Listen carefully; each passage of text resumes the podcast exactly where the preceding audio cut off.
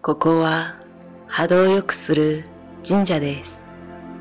一つ一つのエピソードを聞くだけで心身を整えてもらうよう平和の思いを入れて作っています。私の声を聞きながら無意識の状態でいい気分のままでいてください。そうすることで深いリラクゼーションへ入り、知恵を自然に受け取ることができます。1回目は瞑想して聞いていただきたいんですが、2回目の時は説明文のタイムランを使って意識して内容を理解していただきたいんです。たくさんの動画の中でこうして出会えたことはご縁です。見つけてくれてありがとう。それでは無意識の状態になれるよう深いリラクゼーションへ入りましょう。Breathe in and breathe out. 吸って吐いて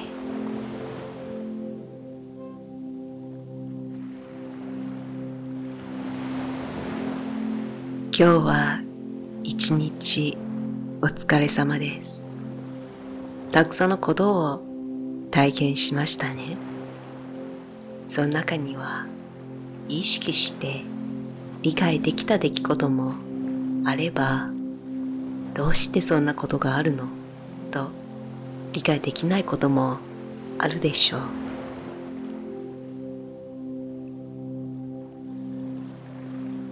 私たちの生活の中に起きてくる出来事はコントロールできないものがほとんどです。ほとんどの場合、それらのことは私たちに何を気づかせようとしています。ですから、今のことを変えたり一生懸命抵抗しようとするよりも心の中から平和のバランスを見つけてください。そうすると拡大された視野で今のことを見れるようになりあなたの気持ちやこれからの出来事をもっとあなたが想像するような方向へ持っていくことができます。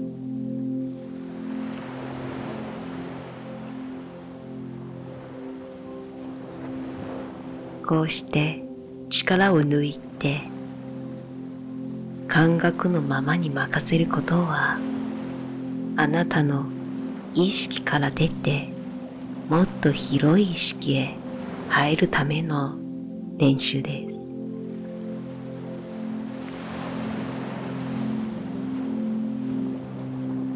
これから伝える内容を意識して聞く必要はありません。寝ているから何も受け取っていないということではありません。寝ている時はあなたの意識が拡大されています。文字通り波動の状態になっています。ですからその波動と関わった波動音の力も影響していきます。今日のマスターはエイブラハンです。今回の内容はもっと深いレベルで本当の自分とは何か引き寄せの法則を自然に働かせるためには何が必要なのかを解説しています。今の想像を楽しんでいますか？少しずつ拡大しているのを感じていますか？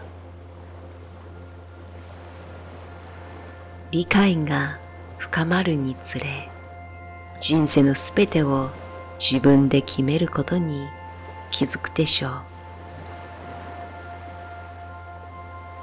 変化に富んだ環境に感謝し始めると自分の決断、結論や好みがはっきりします。そうなると心の奥から自分の変化を楽しめるようになります。願望はまだ現実化されていないとき、あなたはそれでも良い気分でいられますか？おそらくあなたたちは、はい。と答える人と、いいえと答える人に分かれるでしょう。しかし、我々にとって、あなたが心から、はいと答えてほしいです。確かに実現されていない願望や来る気配さえしない願望もあるでしょう。それでも楽しく期待し、見えない力に支えられた感覚で新鮮な視点とワクワクの気分でいてほしいのです。このような状態を持ってほしいのです。なぜなら今の状態から平和を見出さなければ願望が叶うまでにはとても長いのだと感じますしその過程も心地悪くなってしまいますまだなっていないという感覚は引き裂かれた波動の現れです例を挙げましょう。病気のことを見ていきます。あなたは病気にかかり、良くなる気配はまだしていません。そんな時、願望を打ち上げることはとても苦痛に感じるでしょう。また、医者さんに重い病気だとつけられ、希望ではなく恐怖を感じていたら、あなたの波動はそうすっと融合していなく、引き下がれた状態になるのです。こんな感情の中では、回復はとても遅くなるし、回復しないことは多いのでしょう。ちょうどこの前、腰にリウマチを抱えた女性に出会いました。歩いても座ってもダメで何をしても激しい痛みを感じていました。彼女に起きたことはすべて現象です。この痛みは今までの行動で積み重ねてきたものであり、変えることはできません。これは現象の事実です。しかし、この現象に伴って感情の旅もあるのです。すでに気づきましたか？現象の事実は変えられないけれど、感情の選択は変えられます。痛みで恐れを感じることができれば、同じ痛みで希望を感じることもできます。この波動の違いは、これから体験する未来の違いです。その未来は回復に向かうのか、そうではないかという方向性を示してくれるのです。リウマチに執着するのか手放すかを選択するのです。これは経済の状態に変えると同じですね。あなたの波動の現状は請求書がいっぱいでどうすればいいかわからないかもしれません。けれど、こんな中で恐怖を感じるのか、希望を感じるのかは、あなたが決められることです。この選択肢は、あなたの未来を決めてくれるのです。この宇宙は波動で成り立っています。そしてあなたも波動的な存在です。あなたの波動のあり方で今の現状を改善してくれるインスピレーションと出会うか出会わないかが決められます。大好きなラジオ番組を聞きたいのと同じようにそれに合った波長の番組に合わせないといけません。あなたが不満の波動を出しているとき望みを受け取る波動を受けることはできません。あなたはソースエネルギーの延長なのです。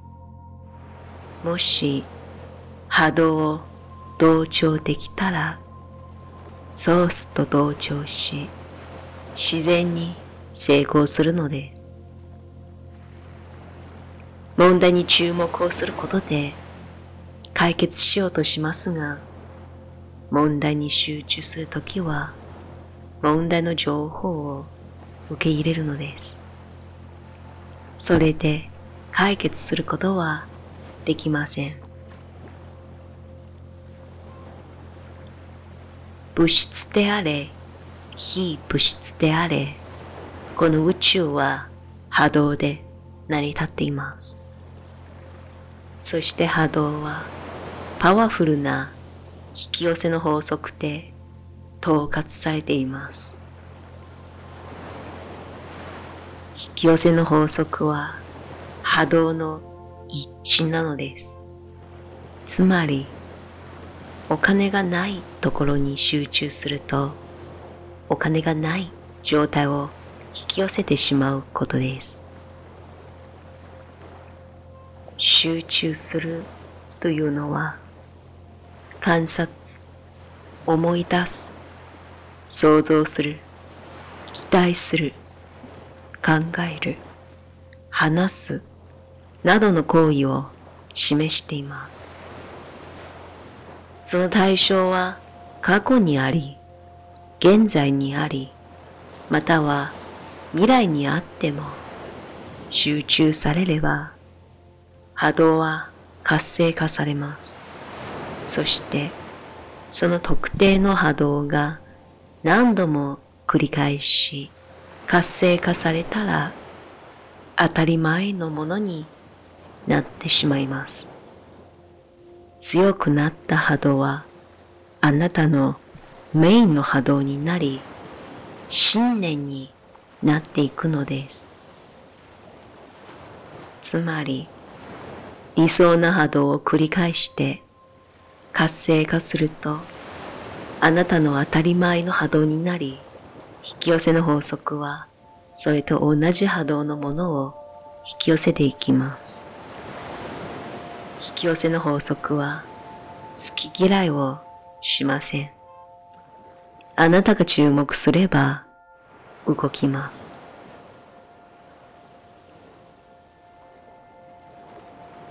実は他人の行動を観察することだけであなたの波動を影響することがあります。ですから意図的に望みの波動を出す練習が大事です。我々はこのことを The Art of Allowing と呼んでいます。その意味はあなたの本来の自分につながることです。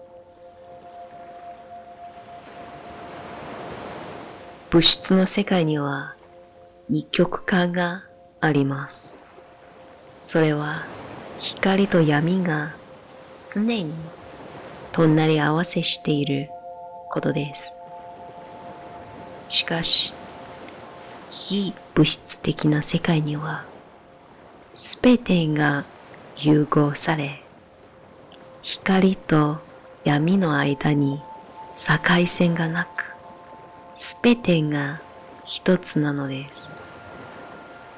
そう。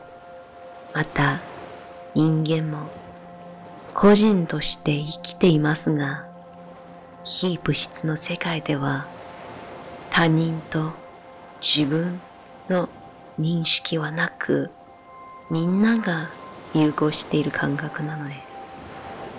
その感覚を意識して気づくことさえできれば、あなたはすぐに今体験している暗闇の中から光を見出して、それを活性化していくことができるのです。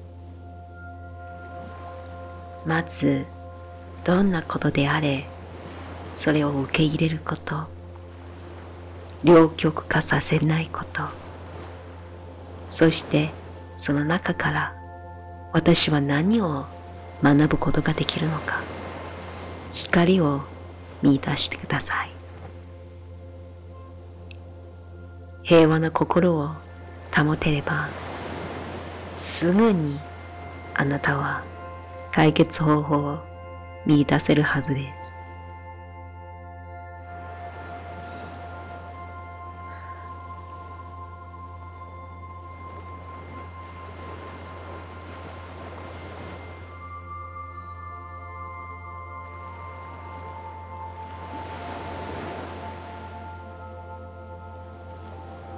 それでは、あなたのタイミングで目を覚ましてください。